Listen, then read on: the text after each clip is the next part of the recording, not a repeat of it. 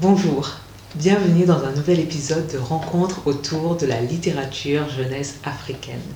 Aujourd'hui, nous avons le plaisir d'accueillir Anaïs. Bonjour à tous et merci de l'invitation. Merci à toi Anaïs d'avoir pu te, euh, trouver euh, un, un moment à nous accorder. Avec grand plaisir. Alors aujourd'hui, comme d'habitude, nous allons vous présenter deux œuvres dans la catégorie bande dessinée. Comme vous pouvez voir, vous avez un petit aperçu derrière nous.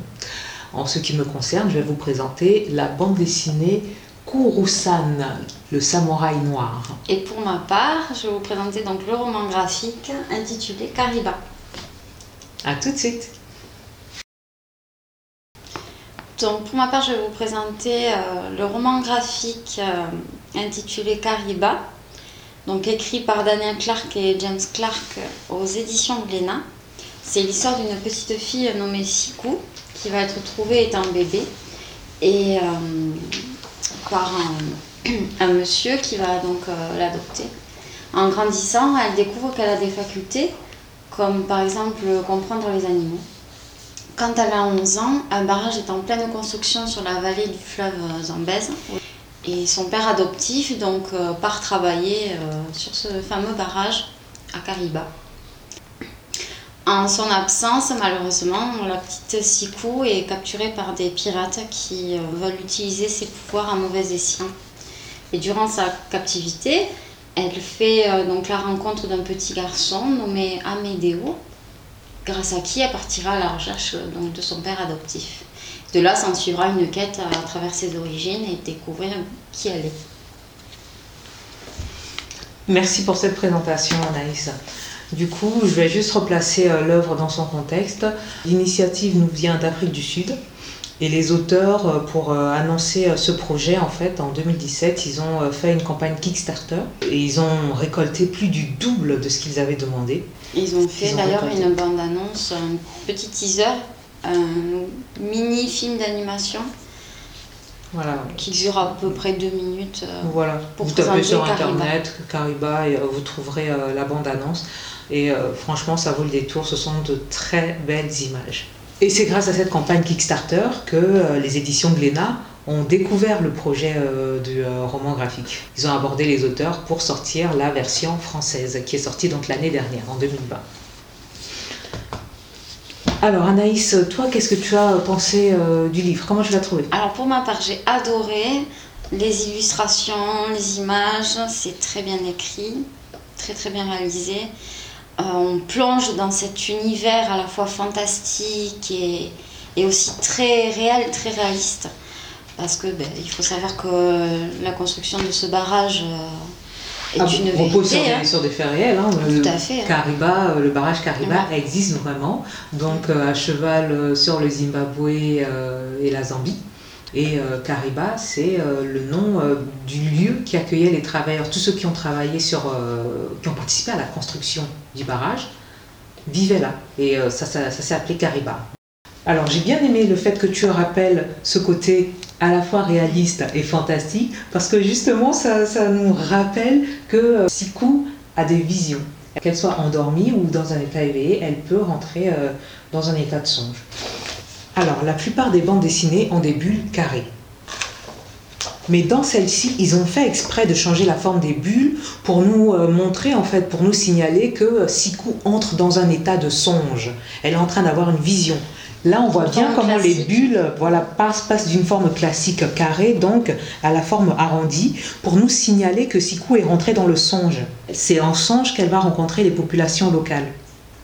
Les populations qui ont été délocalisées, euh, les populations euh, qui attendent du soutien, qui espèrent du soutien. Donc euh, ça, c'est une façon de faire, une technique que j'ai bien appréciée. On a pu voir ici, tu vois, on ne sait pas exactement ce que c'est. Elle est entourée par quelque chose, on ne sait pas si ce sont des écailles. Exactement. C'est censé représenter l'esprit du fleuve. C'est pas du tout ce que c'est au début, hein, au début euh, du livre euh, Kariba. On distingue euh, quelques formes, alors on ne sait pas si c'est un monstre marin, on ne sait pas si c'est un serpent de mer ou un énorme poisson. Et puis au fur et à mesure de la lecture, apparaît euh, quelques bribes. Oui, quelques bribes de son corps. De son corps et où on voit plus ou moins ce que c'est. La légende de l'esprit du fleuve, c'est c'est un esprit qui est censé protéger les populations de la vallée du fleuve, les protéger donc de la faim, les protéger de toute forme de maltraitance. Et euh, lors de la construction du barrage, qui a lieu de 1954 à 1959, les populations se trouvent dans une situation, euh, dans une situation si désespérée, vu qu'elles sont délocalisées de force. Euh, elles n'ont plus accès à la terre où elles avaient l'habitude de, chasser, de se nourrir, etc. Du coup, en cette période très difficile, en cette période un peu désespérée, les gens en fait reviennent en force ils veulent croire en cette légende, ils espèrent, ils attendent, voilà, exact, ils se raccrochent. Et Kariba, en fait, se base entre autres sur euh, cette euh, fameuse légende de l'esprit euh, du fleuve Zambèze. À la construction donc, du barrage Kariba, malheureusement, il y a eu pas mal de décès, environ 90. On a dit à cette époque que euh, ces morts euh, étaient en fait euh, c'était dû à une malédiction. il y avait des morts comme pour faire comprendre qu'il faut qu'il faut stopper en fait, faire comprendre qu'il faut stopper le, barrage. Donc franchement, Kariba, c'est une œuvre que je recommande. Tu recommandes aussi? Ah oui, à 100%. 100%. Alors, pour ma part, je vous présente Kurusan, le samouraï noir. Donc c'est de Gloris et Zarkon. C'est sorti aux éditions Delcourt. Premier tome d'une série de trois. Alors Kurusan, ça raconte l'histoire vraie de Yasuke, vraie entre guillemets. On vous expliquera plus, plus tard euh, pourquoi, pourquoi entre guillemets. Donc euh, Kurusan veut dire euh, monsieur noir, Kuru pour noir, san pour monsieur. Et c'est du japonais. Et ça raconte euh, l'histoire de Yasuke, un esclave noir euh, qui arrive donc euh, au Japon au XVIe siècle et qui impressionne la population par sa couleur de peau et surtout sa taille en fait. Un des nobles de la région, Oda Nobunaga, va le racheter à son maître. Il va devoir apprendre hein, la, langue, les coutumes, les mœurs, etc au fur et à mesure, il va gagner la confiance de ce noble, on va finir par lui accorder en fait euh, le droit d'être formé pour devenir samouraï. J'apprécie euh, que les auteurs euh, se soient penchés sur le cas de Yasuke, parce que c'est un personnage qu'on ne connaît pas bien. Et c'est intéressant d'avoir d'avoir une vision sous forme de bande dessinée, en plus donc avec que des images. J'apprécie l'idée. C'est un personnage historique. Et toi, du coup, qu'est-ce que tu en as pensé? Alors moi, j'ai bien aimé euh, bah, l'histoire, fort intéressante. Les illustrations aussi. Je pense que c'est pour un public plutôt averti, euh, ado, plus plus. C'est pour les grands ados, c'est pour les grands, ados. Grands ados, parce que ben, justement, on plonge dans cet univers japon médiéval. Qui dit médiéval dit guerre. Mm. Qui dit guerre dit, bon, ben, forcément. Scène de violence. Déjà, c'est quelque chose d'un peu triste de savoir qu'il n'a pas atteint les 30 ans.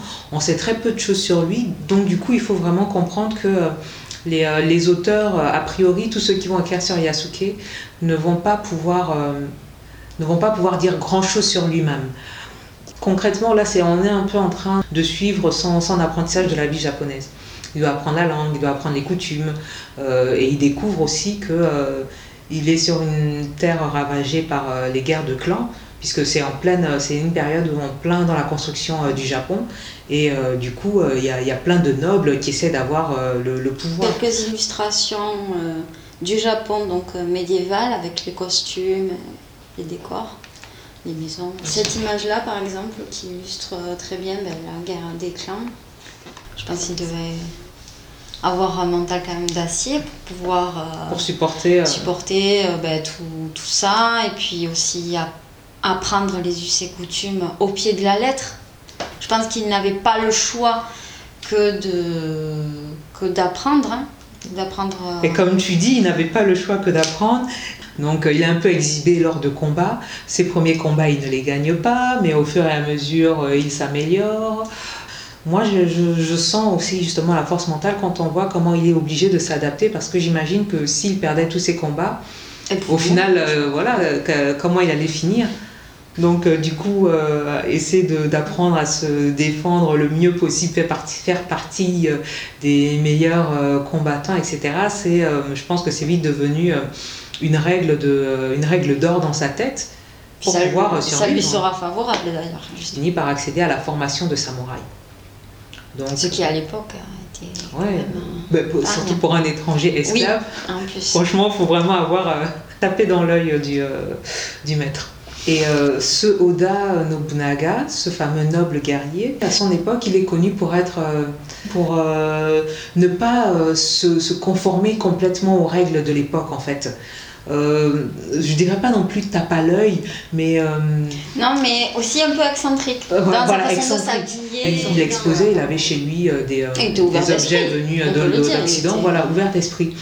Et ce qui a fait aussi que Yasuke a été pris sous son aile, c'est parce que ce Oda Nobunaga a dû se dire un homme aussi qui impressionne autant, c'était la possibilité de se mettre encore, de se montrer encore plus devant les autres. En ce qui me concerne, j'attends la suite avec impatience. Je suis vraiment curieuse de savoir euh, ce qui va être euh, concrètement abordé. Ça y est, notre épisode touche à sa fin. Donc euh, nous espérons que vous aurez apprécié découvrir ces deux œuvres dans la catégorie bande dessinée. Et pour toi, j'imagine que ça a été une découverte aussi ah, pour oui, et J'ai adoré. Ça a été deux deux très très belles découvertes, deux œuvres. Korusan, c'est plus ou moins une biographie. Les auteurs ont fait ce qu'ils pouvaient pour. Euh, vu qu'on sait peu de choses sur euh, Yasuke, ils ont fait ce qu'ils pouvaient pour essayer de, raconter, euh, de raconter son histoire. Et Kariba, ça s'inspire de beaucoup de choses de l'époque des années 50 sur le fleuve du Zambèze. Je vous dis donc à un prochain épisode. Et moi, Anaïs, moi je vous dis à bientôt. Ben oui, on espère te revoir. on espère te revoir. tu reviens, non, on te réinvite, hein, tu reviens. Un grand plaisir. Donc voilà, ben nous faisons un grand au revoir. à bientôt.